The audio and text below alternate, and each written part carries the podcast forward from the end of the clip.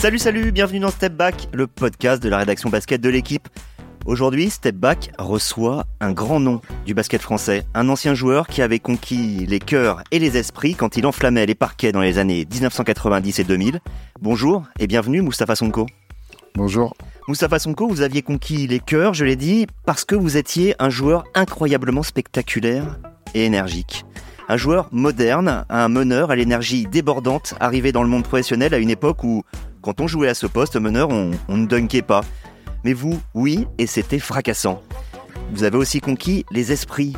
Car si on vous a tout de suite catalogué représentant du basket de rue, entre guillemets, et c'est vrai que vous avez arpenté les playgrounds, vous avez aussi eu l'intelligence de vous nourrir du basket de club, de travailler les fondamentaux pour pouvoir réaliser une grande carrière. Vous avez été vice-champion olympique, c'était à Sydney en 2000, on s'en souvient. Vous avez été aussi champion de France et MVP de ce qu'on appelait alors la Pro A. Vous avez aussi été, entre autres, champion d'Espagne, un pays où vous avez longtemps joué, avec le Real Madrid et c'était sous la coupe du grand Boja Malkovich. Aujourd'hui, et nous vous demanderons de nous expliquer hein, quel est votre rôle exactement, vous êtes l'ambassadeur du centre de formation de Boulogne-le-Valois, un club où évolue un certain Victor Wembanyama, et on en parlera aussi. Moustapha Sonko, c'est un plaisir et un honneur de vous recevoir. Allez, début du game. Moustapha Sonko, j'ai cité en préambule le nom de, Victor Wembanyama. Euh, Aujourd'hui, euh, tout le monde le connaît, même s'il est très jeune, il remplit les salles. Il remplit euh, notamment le Palais des Sports Marcel Cerdan. Mais est-ce que les gens se souviennent qu'il y a un quart de siècle, vous remplissiez déjà le stade Marcel Cerdan? Alors j'aimerais que vous nous parliez, pour ceux qui n'ont pas connu, ou pour ceux qui ont connu et qui voudraient le revivre, de l'ambiance qu'il y avait à Marcel Cerdan, à Levallois, à la fin des années 90, quand vous y jouiez. Bah euh, déjà, c'est pas c'est bon. Si, si on revient un peu en arrière, c'est c'est pas moi qui ai qui ai qui ai fait vibrer euh, le palais des sports de Marcel Cerdan parce qu'avant moi, Un il y, a, peu, il y a quand même eu Terence Stansbury, c'est vrai. une vraie légende aussi, euh, une vraie légende du basket qui a qui a qui a, qui a fait feu et flamme dans tout le championnat. Un grand dunker passé par la NBA. Un grand dunker et une super personne. D'ailleurs que je salue euh, que je salue d'ailleurs. De temps en temps, j'ai j'ai au téléphone. Et euh, bon après, bon, c'est vrai qu'on a eu on a eu aussi cette époque où euh, euh, le Valois était la place euh, la place euh, la place euh, enfin on va dire euh, l'équipe de la place à, à ce moment C'était là où il fallait être. il y avait aussi l'équipe de Paris faut il y a toujours l'équipe de Paris qui était là mais c'est vrai qu'à Levallois c'était c'était euh, comme on dit un peu le showtime À l'époque, vous dunkiez sur euh, tout ce qui passait. Vous ne faisiez pas que ça. Vous étiez un excellent joueur, mais Mm. on se souvient forcément des highlights. Euh, c'était quoi? C'était c'était encore des années de jeunesse? C'était une année de des années de folie un petit peu? Alors on, resitue hein, il y a trois ans à Levallois entre euh, 95 et 97. Oui, bon, tout à fait. C'était les premières années, donc euh, c'est vrai qu'à cette époque-là, il n'y avait pas forcément euh, des meneurs athlétiques, sachant qu'il y en avait quand même. hein, je me souviens quand on jouait quand même euh, contre l'équipe de Paris ou Antibes à l'époque avec Arsène Ademensa, qui euh, qu'on voyait pas énormément, mais qui était un joueur très athlétique aussi. Mais euh, c'est bon, j'avais cette particularité de, de, dire d'avoir commencé un peu changer le, jeu à ce moment-là par, ma vitesse et aussi très tête. Je parlais de l'ambiance qu'il y avait, c'est-à-dire que c'était c'était électrique. Euh, il y avait une population, il y avait des gens qui venaient vous voir, qui étaient euh, peut-être pas forcément de Levallois? Ah oui, tout à fait. Donc euh, c'est ça a été mes, mes meilleures années dans, dans le basket parisien parce que vraiment c'était que des gens qui venaient de la région justement pour voir Showtime, ils nous donnaient tellement d'énergie et ça, criait dans tous les sens. Il y avait- on voyait qu'il y avait vraiment c- cette joie de, venir euh, supporter le basket et euh, donc euh, nous derrière, bon, co- comme pas mal de comme c'était pas mal de, de, de personnes qu'on connaissait parce qu'on a joué contre elles et tout, mais franchement j'étais j'étais plus que on va dire bien parce que franchement c'était c'était quelque chose d'inoubliable. Qu'est-ce que ça vous fait aujourd'hui de, de revoir Marcel Cerdan plein? Et est-ce que vous aussi, vous êtes justement excité par, par Victor, par, par son jeu et par tout ce qui se passe? Bah, déjà, c'est- un vrai plaisir parce que faut pas oublier que le basket a, fa- à Levallois a, fa- a failli mourir. Et euh, aujourd'hui, il revit de, de, toute, euh, toute sa jeunesse de tout, et de, tout, de toute son âme parce que quand on voit Victor et que on, regarde, on regarde derrière, on dit mais c'est pas possible. Comment, comment un joueur comme ça a pu arriver sur, dans le basket français Et bah, bon, il y a juste à le regarder et puis on, comprend tout. Hein. Il sait, il sait tout faire. C'est vraiment c'est quelque chose d'incroyable que personne n'a jamais vu. Justement, vous, vous avez connu le haut niveau de l'intérieur. Alors, vous n'avez pas joué à NBA, mais tout le monde s'accorde à dire que vous auriez pu, voire que vous auriez dû y jouer. Euh, D'ailleurs, vous l'avez pas vécu de l'intérieur, vous avez quand même fait des tests. Vous êtes parti aux États-Unis, plusieurs franchises, vous avez vous avez essayé, euh, ce qui était très très rare à l'époque. Hein. Il faut se souvenir que euh, le premier Français arrive à la fin des années 90, hein, Tariq Abdoulouad. Mhm. euh, donc vous qui avez connu le haut niveau, ses exigences, ses aléas, est-ce que vous voyez autour de Victor aujourd'hui toute cette attente Ça vous paraît exagéré, risqué ou, ou normal? Par rapport à Victor, non, c'est quelque chose de tout à fait normal parce que, c'est comme on a dit, c'est quelque chose que jamais personne n'a vu. C'est il est en train de changer le jeu à lui tout seul. Encore, ça fait penser à l'époque quand on voyait euh, euh de Magic Johnson. Après, c'était euh, de, Michael Jordan. Et puis après, c'est devenu Kobe Bryant. Après, c'est devenu. À chaque fois, ils ont changé le jeu à leur façon. Ils ont vraiment changé le jeu à leur façon. Et, et pareil pour Victor. Euh, aujourd'hui, tout le monde se pose la question comment on va faire pour défendre sur lui?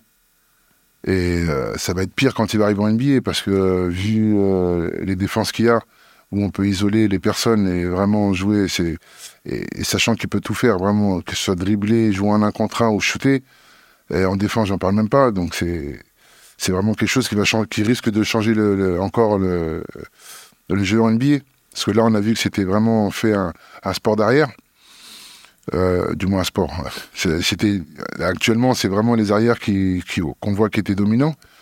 Et j'aimerais bien voir comment ça va se passer avec Victor où, ça va être c'est pratiquement inarrêtable. on va le bon, il va commencer, il va continuer sa marge de progression parce qu'il a une marge de progression incroyable et voir comment il va pouvoir euh, euh, être près du cercle sans pouvoir être isolé, en fait du moins tout en étant isolé ne pas voir euh, tout le temps des, prises à deux, des choses comme ça. C'est ça. Je suis impatient de voir ça. Parce que vraiment, c'est. Comme j'ai dit, je répète, mais c'est vraiment incroyable. Victor, le plus étonnant, je trouve, c'est la, transcription. C'est-à-dire qu'il avait un, potentiel absolument incroyable. On le voyait à la fois par son physique, rappelons qu'il fait 2m21 et qu'il est coordonné, qu'il court comme un lapin. On savait aussi qu'il avait du talent, on sentait bien dans sa gestuelle. Mhm. De là à réussir à passer d'un petit rôle ou d'un rôle moyen, de, de moments où il ne pouvait pas jouer par des blessures à Villeurbanne, à être dominant immédiatement en arrivant à Boulogne-le-Valois Est-ce que vous n'êtes pas surpris? Normalement, ça prend du temps de transcrire en réel. Bon, pour Victor, c'est, je pense que qu'il aurait, il aurait été euh, ici au Métropolitain, s'il aurait été, comme, comme dirait Philippe Sud, au fin fond de l'Ardèche, ça aurait été la même chose. Euh, Philippe Sud, c'est le, le, responsable du centre de formation. Il est entraîneur. Euh, je pense qu'il ça aurait été, ça aurait été la même chose. Euh, on va dire qu'il a, il, a pris en maturité. Il a, maintenant, il a dit, il va, sur ses 19 ans. Ça aurait été pas maintenant, ça aurait été un peu plus tard. Donc là, il, arrive au bon, enfin, je sais, je veux pas dire qu'il arrive au bon endroit au bon moment, mais avec le coach de l'équipe de France, où le jeu est basé sur lui. Euh, et donc euh, après lui derrière il le rend très très bien. C'est compliqué aujourd'hui de, ne pas pouvoir se passer de lui sur le terrain. L'année dernière, euh, à Villeurbanne, c'était peut-être plus compliqué parce qu'il y avait deux, trois, quatre matchs par semaine. Euh, euh, après, il était physiquement, il n'était peut-être pas prêt encore. Et bon, il était, il pas encore attendu comme il est attendu aujourd'hui. Et puis physiquement, il a, il a, vraiment pêché. Mais aujourd'hui, on voit que sur tous ces aspects, en faisant un match par semaine, en s'entraînant un peu plus, avec plus de, plus de muscles, plus de maturité, c'est, c'est, c'est vraiment, c'est phénoménal. Vous, avez aussi affronté les, les stars NBA. Hein. Vous n'y avez pas joué, mais avec l'équipe de France, vous avez affronté trois fois les États-Unis. Vous avez notamment, notamment joué la finale des, des JO de Sydney. Quand on dit qu'il peut devenir un joueur dominant dans une franchise, dominant dans la ligue, mhm. vous y croyez? Bah, forcément, bon, pour moi, ça va être bon. On, on, a eu tous nos joueurs français qui sont arrivés en NBA, sont arrivés par la, tous la grande porte, mais là, il va arriver sur le toit du monde il va se poser sur le toit des États-Unis et, ça va être un joueur dominant.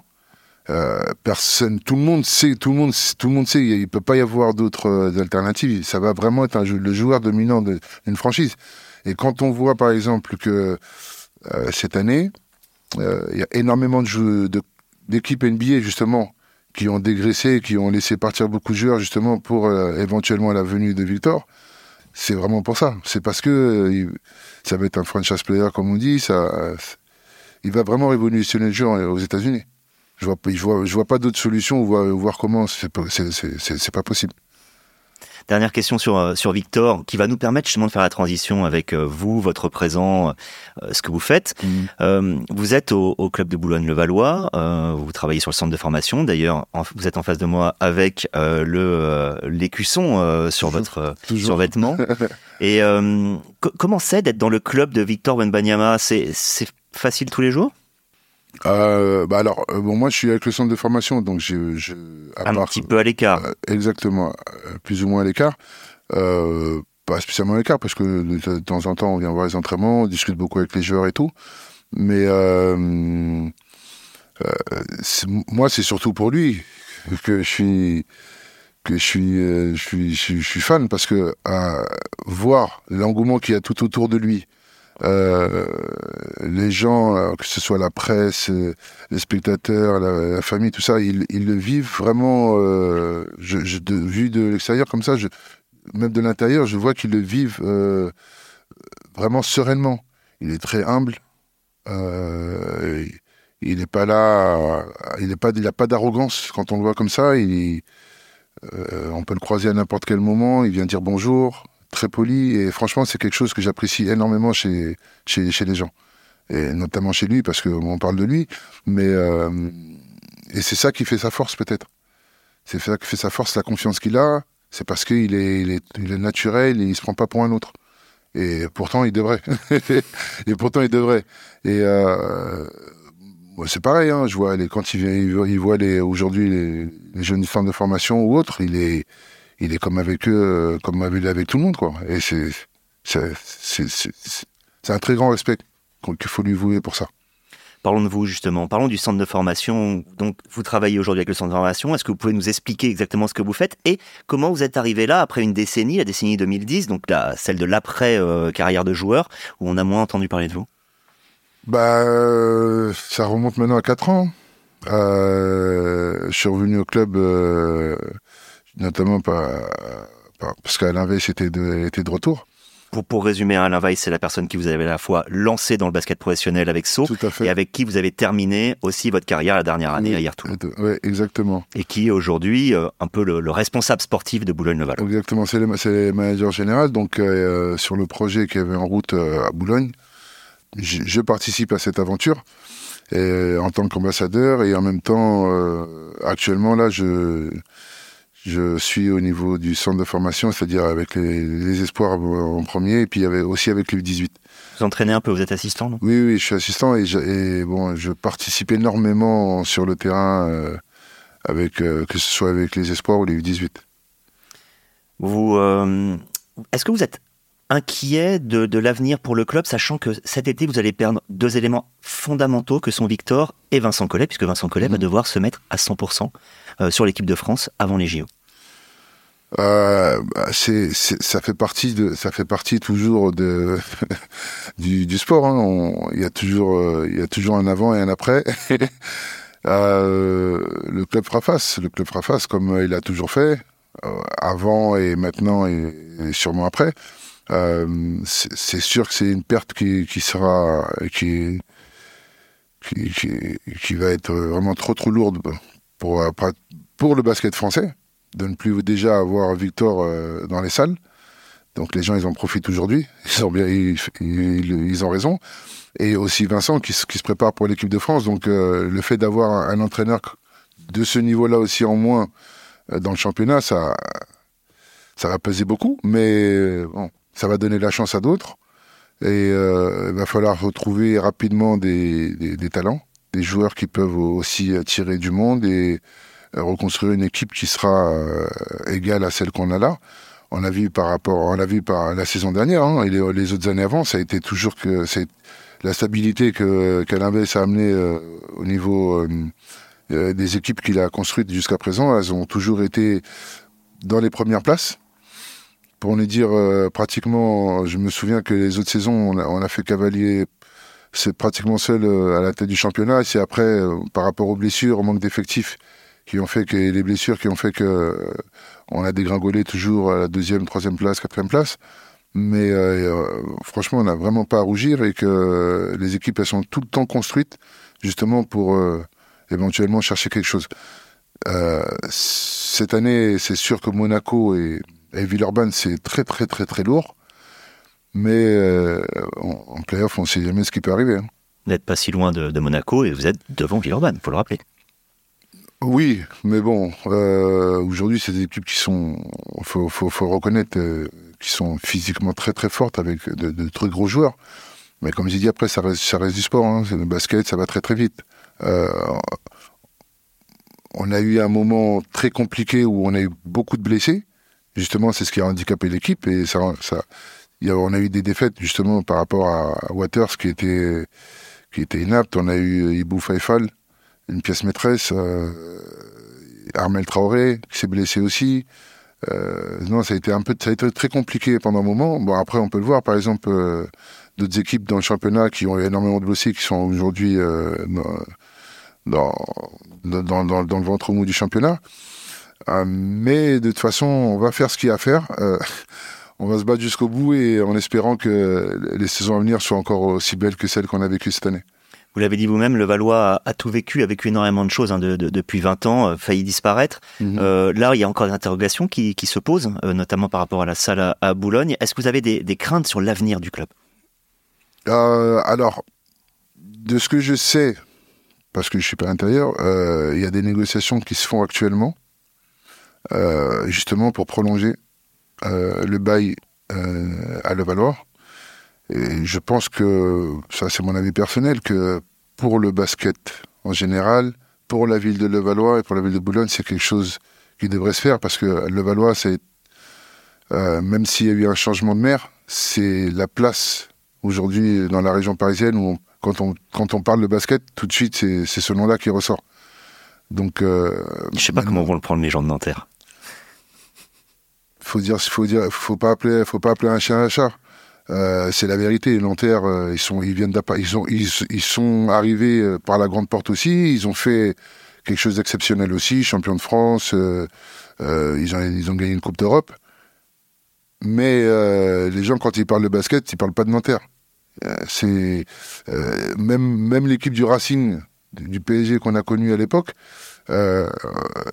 qui est né bien avant tout le monde du Stade Français c'est encore que des anciens, anciens, anciens qui vont en parler, mais la première des choses quand on parle de basket dans la région parisienne, c'est le Valois.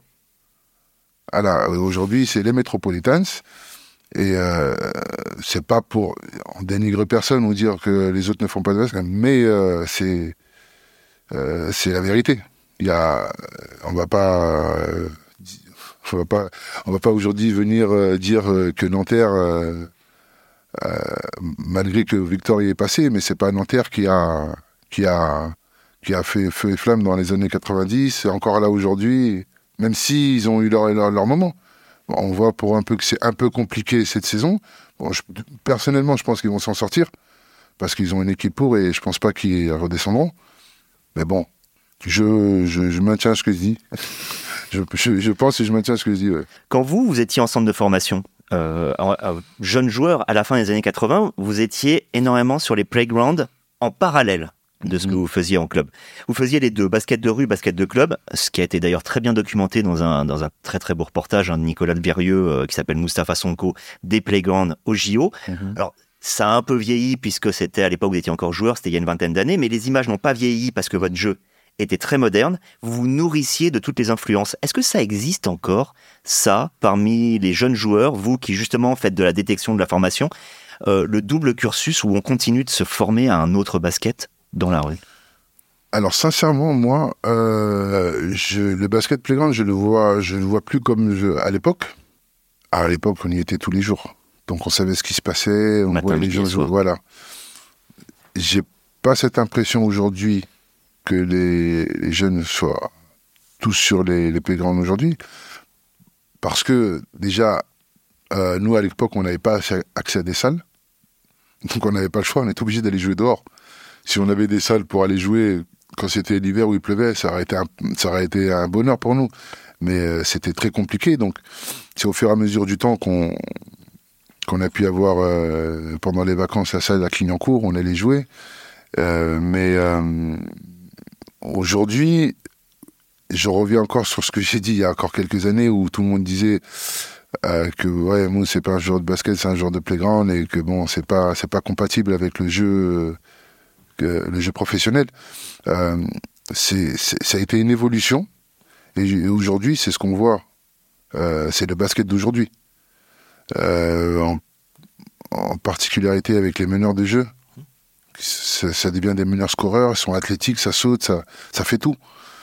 Et euh, c'est sûr qu'on ne voyait pas ça au tout début des années 90, même dans les ouais, tout début des années 90 jusqu'à un certain temps. Mais aujourd'hui, euh, quand on regarde, euh, il n'y a que ça, que ce soit sur la NBA, même sur l'Europe. Euh, je vois pas aujourd'hui, je ne vois pas aujourd'hui quel est le meneur de jeu. Il y a très très peu, hein. mais vraiment très très peu peut-être qui qui peuvent pas monter au cercle, qui courent pas aussi vite que que, les uns, enfin que, les uns, enfin tout le monde, les uns les autres peuvent courir aussi vite, défendre tout terrain. C'est vraiment, c'est le jeu a changé complètement. Et on voit qu'il faut être un pur athlète aujourd'hui. On peut pas avoir euh, des joueurs des années, tout début des années 90 et en dessous, euh, voir jouer aujourd'hui, parce que c'est l'évolution du, sport qui a fait que. Mais euh, ouais, c'est il y a une évolution de la société aussi, j'ai l'impression, parce qu'à l'époque, euh, c'était mis en avant que ça pouvait, euh, que d'ailleurs c'est quelque chose qu'on partage aussi avec les États-Unis, que le sport et notamment le basket et euh, par exemple la musique, le hip-hop, le rap, euh, pouvaient servir à, à d'exemples, de, de modèles ou de, de peut-être de pouvoir sortir un peu de son univers, de connaître d'autres choses euh, sans, sans l'abandonner, mais au moins pouvoir découvrir. Aujourd'hui, on parle plus de ça. La société a un peu changé, alors que ça peut le sport a un rôle à jouer. Le basket aussi. Oui, bien sûr, mais après aujourd'hui, on est rentré dans de nouvelles heures. Hein.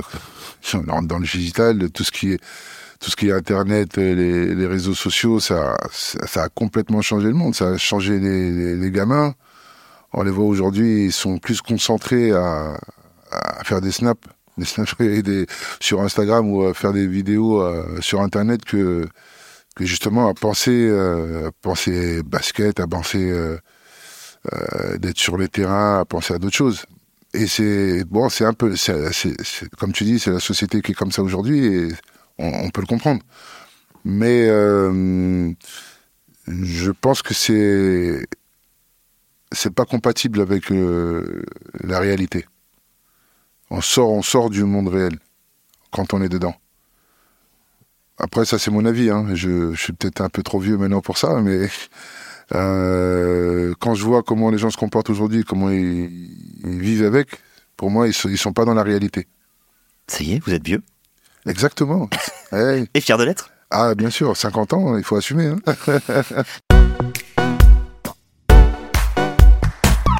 50 ans, vous l'avez dit, vous êtes né en 1972, mmh. euh, comme Yann Bonato. L'année précédente, 71, c'était Antoine Rigaudot ouais. qui, euh, qui, naissait. L'année d'après, donc on doit avoir Laurent Ciara en 73.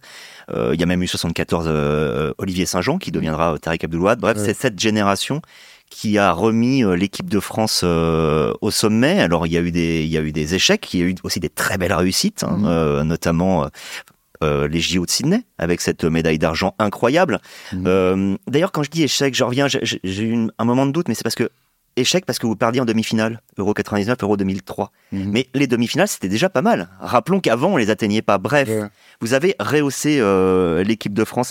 Est-ce que vous vous dites aujourd'hui que votre génération a lancé un mouvement et qu'aujourd'hui encore, si l'équipe de France vient régulièrement sur les podiums, quasiment à chaque compétition, c'est un peu grâce à vous euh, non, je dirais pas que c'est grâce à nous, parce que bon, moi j'ai toujours dit que il faut il faut penser à ce que ceux qui étaient avant ont fait. Et justement, ils ont, on va dire entre guillemets, euh, préparé tout ça. Il y a, y a eu, euh, je pense qu'il y avait une très bonne équipe à l'époque qui aurait dû aussi euh, avoir être un peu plus euh, avoir eu des titres parce que bon quand on voit avec euh, Ostrowski, la Corée, tout ça l'équipe qu'il y a eu c'était vraiment C'était vraiment des joueurs européens qui, justement, avaient gagné des Coupes d'Europe et tout. Donc, c'était pas, c'était pas n'importe qui. Hein. On, avait, on avait de très bons joueurs. Après, après les générations changent, les joueurs échangent. Nous, on a eu la possibilité euh, d'être demi-finaliste en Coupe d'Europe, de gagner une, médaille aux Jeux Olympiques. Mais pour moi, c'est un échec parce qu'on aurait dû, notamment déjà en, championnat d'Europe en France en 99, pour moi, on aurait dû euh, décrocher une médaille. Euh, si vous, enfin, pour ceux qui se souviennent, je pense que on avait vraiment dominé les, les, les, les, poules, les poules jusqu'à qu'il y ait eu des blessures. Rappelons que c'était un euro en France. En France, que à Pau, effectivement, vous aviez explosé la concurrence. Tariq Abdoulouad volait sur le reste des joueurs. Après, ce que les gens oublient aussi, c'est que bon, il y avait des blessés, il a été blessé aussi. Bon, bon, on perd en, on perd en demi contre l'Espagne, mais Juste avant ça, je, peux, je me souviens très bien que les équipes avaient peur. Il y avait que vraiment l'équipe de Yougoslavie qui était à l'époque euh, qui a perdu justement euh, contre l'Italie dans la demi-finale et qui vous prive du bronze. Voilà. Match pour troisième place. Mais euh, franchement, euh, l'Italie n'était pas plus forte que nous. On va dire les, les Yougos étaient, c'était quand même quelque chose parce que c'est quand même la Yougoslavie.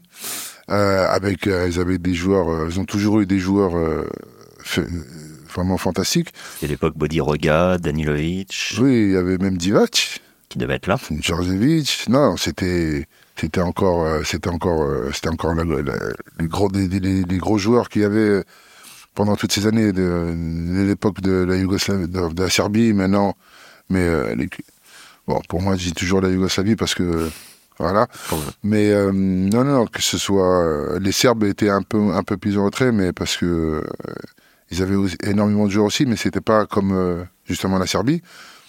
Et euh, euh, pour moi, c'est un échec parce que je pense qu'on aurait dû avoir, on aurait dû décrocher au, minimum, on va dire même au minimum l'argent. en France, après, pareil, on, pareil en 2003. C'est pareil, c'est encore, c'est encore, c'est plus qu'un regret encore, parce que je pense qu'on avait la meilleure équipe.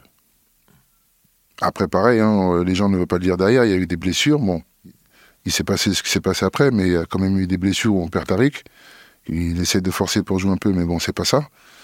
Euh, c'est, ça vraiment, ça a été regrettable. C'est, un échec, c'est un échec pour moi qui, qui a eu ces, ces deux euros. 2003, euh, c'est le mélange de plusieurs générations. C'est à la fois euh, certains qui étaient euh, présents à Sydney, c'est aussi la génération qui, dans les dix ans qui suivent, vont faire beaucoup de succès, puisque mm. Tony, à l'époque, est là, Boris est là. aussi, quand vous voyez que eux, finalement, ont atteint ce que vous, vous espériez, c'est-à-dire que eux, ils sont allés en NBA, et en plus, ils l'ont gagné, mm. eux sont allés en finale et de l'Euro, et ils l'ont gagné. Quel est votre état d'esprit par rapport à ça, quand vous voyez cette génération qui a obtenu? Bah, Moi, j'ai toujours été supporter de l'équipe de France, euh, en général, non Dans, que ce soit au basket ou autre, et voir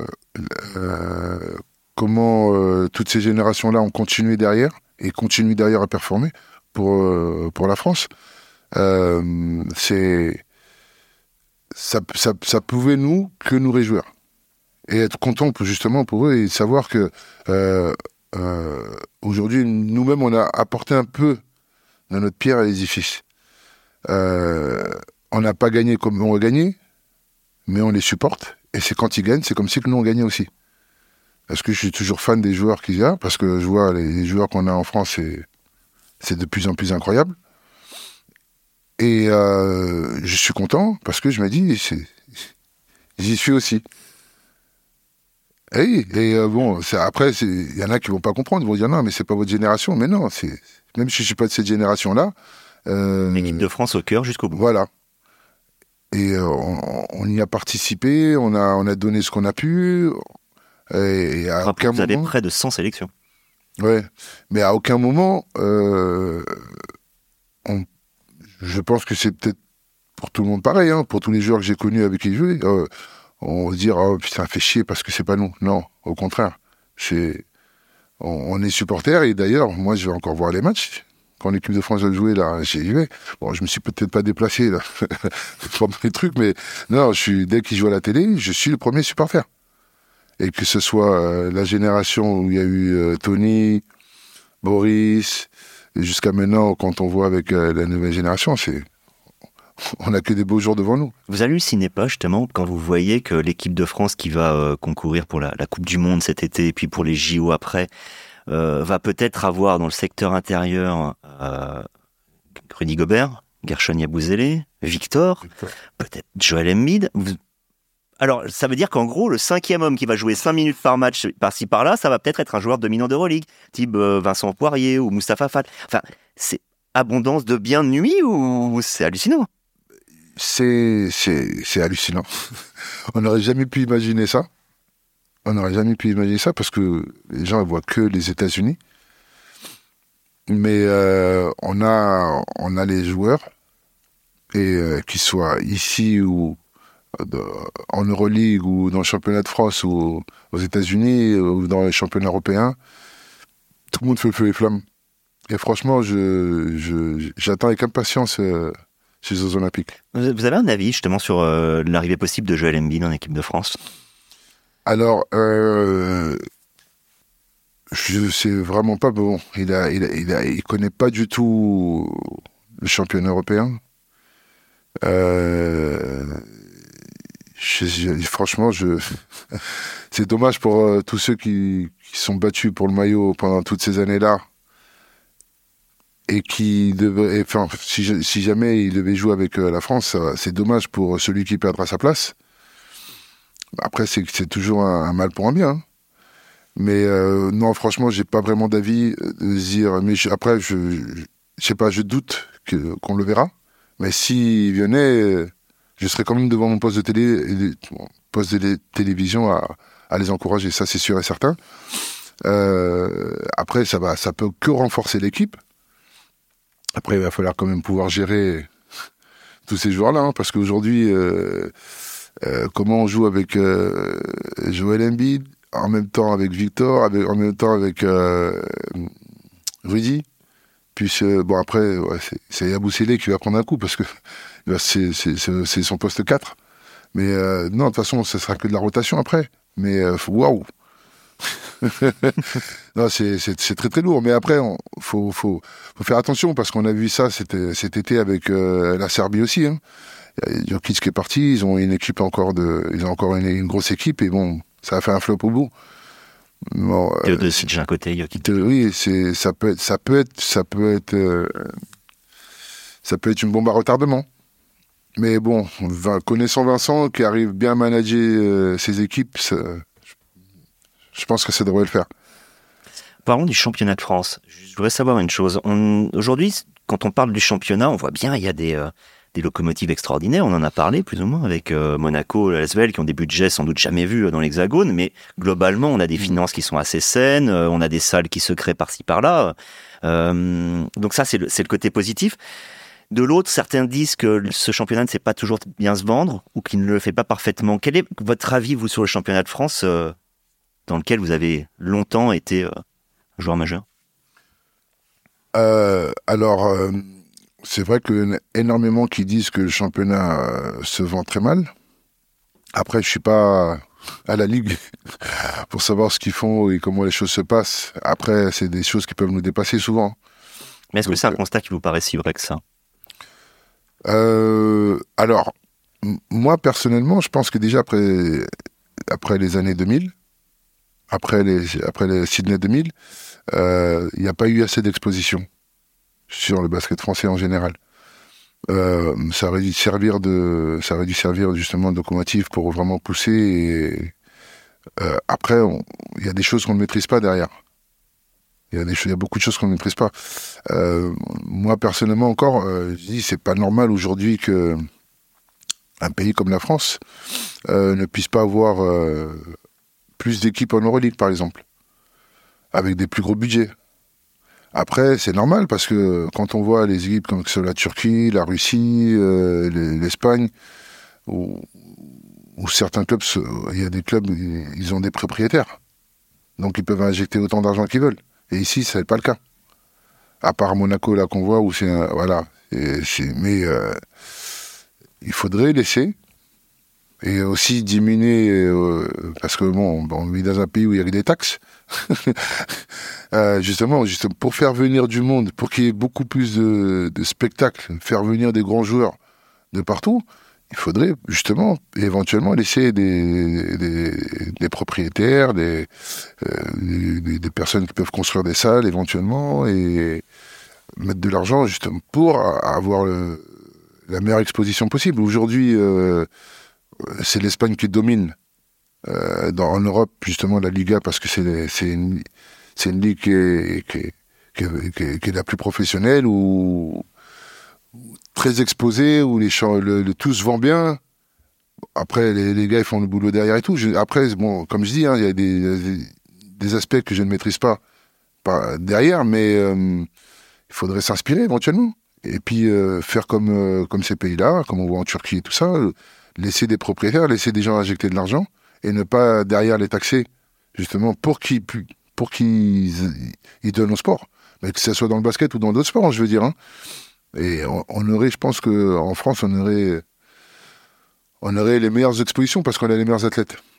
Et je dis bien dans tous les sports, hein, je pense qu'on a vraiment les meilleurs athlètes, donc il faudrait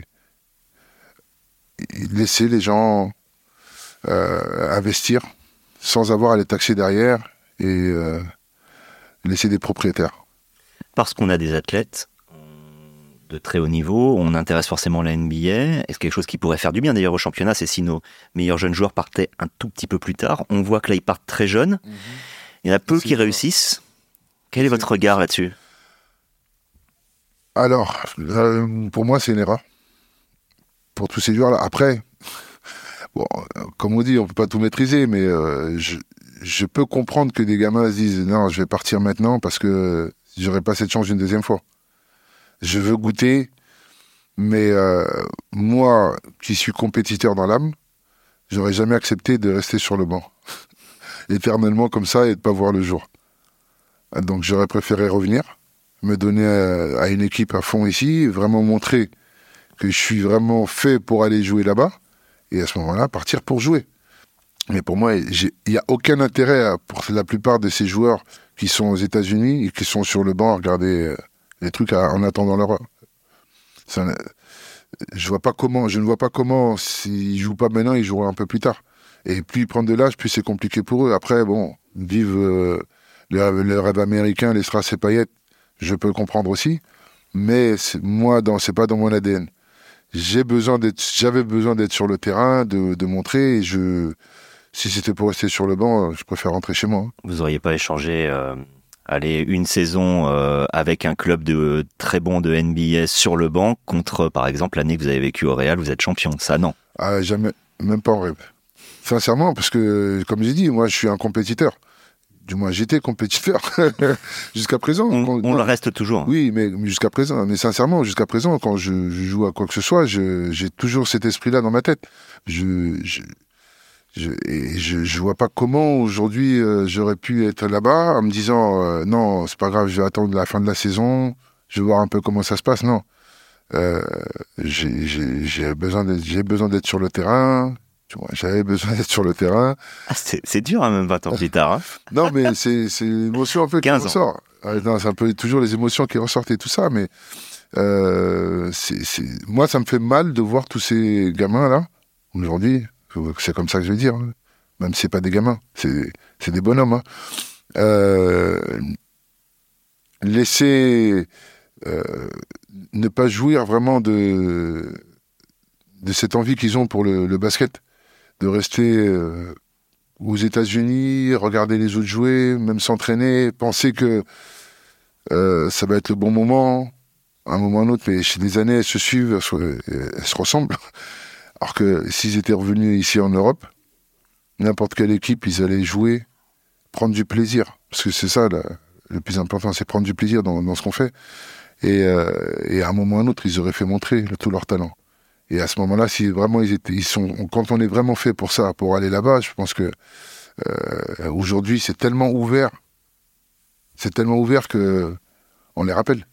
Vous regardez des matchs de NBA Est-ce que vous suivez la NBA Est-ce que vous regardez la saison régulière NBA euh, ou pas, pas, non, pas beaucoup, pas beaucoup, pas énormément. Mais bon, je, regarde beaucoup plus les résumés. Puis à l'occasion, comme ça, quand je suis assis, j'ai du temps à perdre. Là, je, peux regarder, mais je regarde pas toutes les équipes. Vraiment les équipes qui jouent le plus, un peu plus au basket, quoi. Je prends plus de plaisir à regarder parce que, bah, quand je, bon, là, cette année, euh, San Antonio, c'est plus, euh, ils sont en difficulté. Mais bon, euh, quand je regarde Golden State, par exemple, ça, ça, ça, il y, a toujours du mouvement. Ça joue, il y a toujours du mouvement.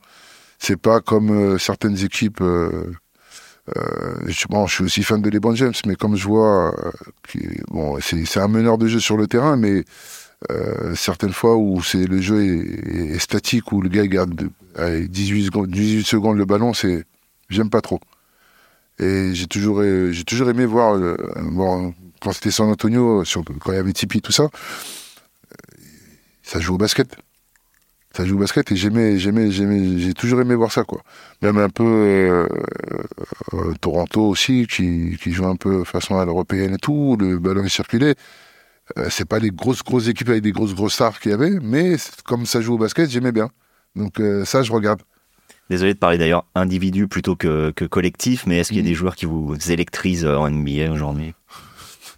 En NBA, c'est c'est pareil. Aujourd'hui, c'est il y a tellement de joueurs dans toutes les équipes. Aujourd'hui, c'est on voit les athlètes qu'il y a. C'est franchement, c'est impressionnant. Non, je, je, je, je, vois comme ça, mais, mais vraiment tous les joueurs, c'est que des athlètes. Ça va tellement, ça va tellement vite, ça chute dans tous les sens, ça, ça saute dans tous les sens. Et non, non, c'est, on est dans un, on est dans un nouveau monde. Non, sincèrement, je suis, je suis toujours en extase quand je vois, quand je vois tout ça là on, voit Stéphane Curie qui peut shooter sans, avec euh, Damien Lillard qui peut shooter comme s'ils étaient en dessous le panier. ça saute, euh, ça saute au-dessus des, joueurs. Non, ça court tellement. Non, c'est. Thierry Zig aussi, euh, il shootait de loin et il mettait des dunks. Bon, d'accord, j'admets, c'est un petit peu moins et un petit peu plus bas.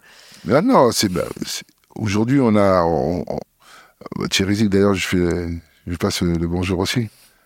Ancien joueur des, des Cardiaquis de Valois un super pote à moi. Euh, vous avez gardé qui d'ailleurs euh, vous êtes, vous êtes encore proche de beaucoup de gens du, euh, du basket français que vous fréquentiez à l'époque de votre carrière de joueur? Oui, toujours, toujours, toujours, oui. Vous étiez proche par exemple de Mike Gelabal quand vous étiez au Real? Tout à fait. S'appelle toujours Mike, Digbe, Tariq. Qu'est-ce qui devient Tariq? Il est là-bas aux États-Unis, dans son coin là-bas vers San José, là. Toujours. Et toujours là-bas. Euh, Macor. Euh, non, non, Sacha Gifa, Thierry ouais. Donc, euh, non, non, j'ai toujours. Euh, c'est vrai que des fois, euh, on a un groupe, les anciens des 2000, on s'envoie des messages pour se passer le bonjour et tout, ça fait vraiment plaisir. sachant que chacun fait sa vie et tout, hein. on est plus dans les. Tout le monde n'est pas dans la même ville, mais de temps en temps d'avoir des nouvelles aussi de, de tous Même Thierry Julien participe? Je sais qu'il a pris un peu de recul. Si, si, il participe aussi au groupe. D'ailleurs, je vois, c'est comme ça que j'ai appris que euh, il faisait euh, les Ironman, là, c'est ça hein? Oui, je crois, ouais. Ah ouais, euh, il envoie les messages, il a envoyé des photos pour voir et tout. Franchement, c'est, ça m'a fait super plaisir. Et il a gardé la forme. Pas comme, euh, pas comme moi. c'est différent. Dernière question. Vous êtes parisien, de l'Est parisien. Mmh. Qu'est-ce que ça fait au Titi? Alors, vous étiez de l'Est parisien avant ce qu'on euh, ce a appelé la boboisation. Hein. C'était, un pari très populaire en, plus à l'époque. Euh, qu'est-ce que ça fait au Titi parisien que vous êtes euh, de savoir que les JO vont être là dans la ville l'année prochaine? Ouh là là On a attendu ça avec impatience depuis très longtemps. alors j'espère qu'on va, on va pouvoir y participer aussi. Quand j'y participé, c'est-à-dire aller voir les matchs et tout, donc ça serait bien euh, une bonne reconnaissance de pouvoir euh, de notre génération et éventuellement celle que la dernière génération là qui a eu euh, des médailles, qui a eu une médaille aux Olympiques. pour ceux qui ont arrêté et tout ça, de pouvoir y participer de, près et de loin. Mais je pense qu'on n'a pas encore, on ressent pas encore toute la faveur qu'il va y avoir par rapport aux Jeux Olympiques. On ne sent pas encore je pense que ça va être au fur et à mesure que la pression va monter, qu'on va vraiment sentir. Là aujourd'hui, tout le monde est un peu plus concentré dans ce qu'il fait.